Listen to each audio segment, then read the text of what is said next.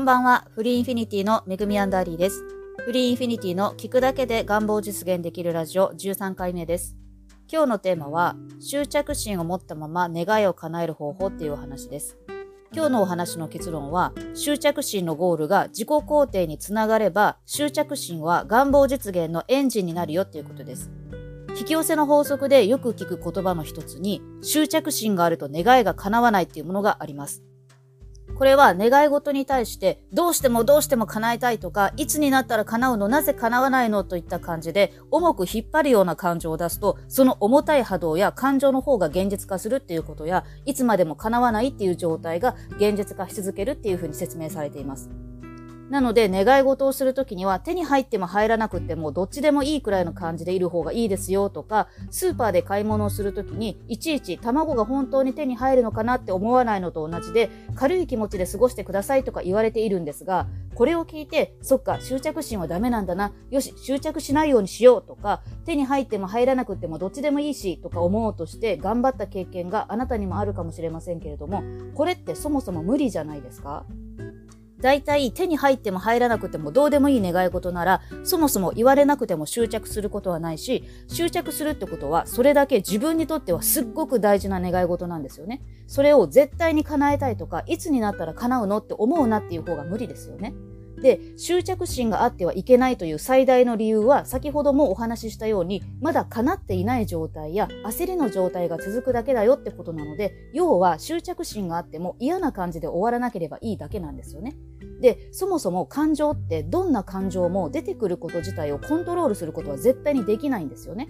いやいや、私は自分の感情をちゃんとコントロールできていますって思うかもしれませんが、それって出てきた感情をコントロールしているだけで、感情が出てくること自体はコントロールできていないはずなんです。もちろん人生のいろんな体験を通して成長した結果、前ほど怒りを感じなくなったとか、どんなことにもすぐに感謝の気持ちで反応することができるようになったっていうことはあると思いますけれども、それでも感情というものが出てこなくなるわけではないし、出てくる感情はやっぱりコントロールできないんですよね。で、このコントロールできない体や心の作用って全部潜在意識の働きなんですよね。そしてこの潜在意識は自覚できる潜在意識の9倍の力を持っているので、理性だけで抵抗しようと思っても結構大変なんですよね。ゲームの設定をハードモードにしているのと同じなんです。ゲームであればハードモードでプレイするのは楽しいかもしれませんが、実際の人生ではなるべくイージーモードでプレイしたいですよね。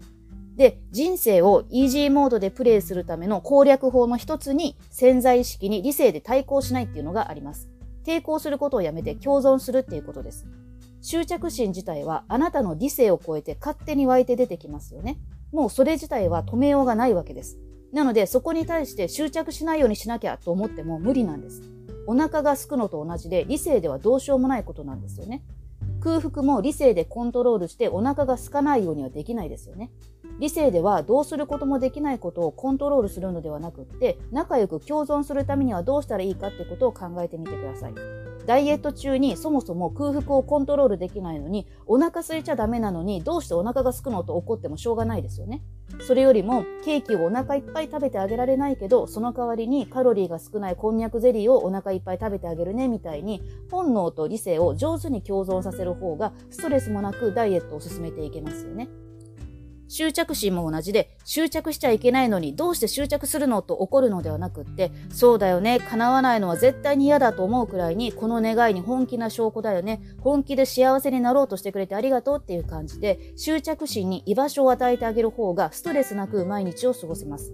大体私たちはどうでもいいことには最初からエネルギーをかけないようにできてるんです。その中でわざわざどうでもよくないとか、これは絶対に欲しいと思えていること自体がすごいことなので、その感情を大事にしてほしいんです。で、こうやって本気で幸せになろうとしている自分に居場所を与えることで執着心があっても自己否定や自己嫌悪にならないんですよね。むしろ幸せになることに絶対に妥協しない自分に対して自己肯定感が上がってきます。そうすると執着心が出ている時も出ていなくて願い事について考えた時に純粋にワクワク楽しい時も願い事のどのタイミングでも常に自己肯定感高くいられるようになります。いつどんな時も私たちは自己肯定感のレベルがそのまま現実に反映されるので願望実現までのタイムラグも焦りや不安に飲まれることなく過ごせるようになります。ちなみにそもそも願いが叶うかどうかで悩んでいる場合は願い事というのは必ず叶うようにできているので安心してください。それについてはまた別の機会にお話ししますね。はい、えー、では今日のお話は以上です。また来週を楽しみにお待ちください。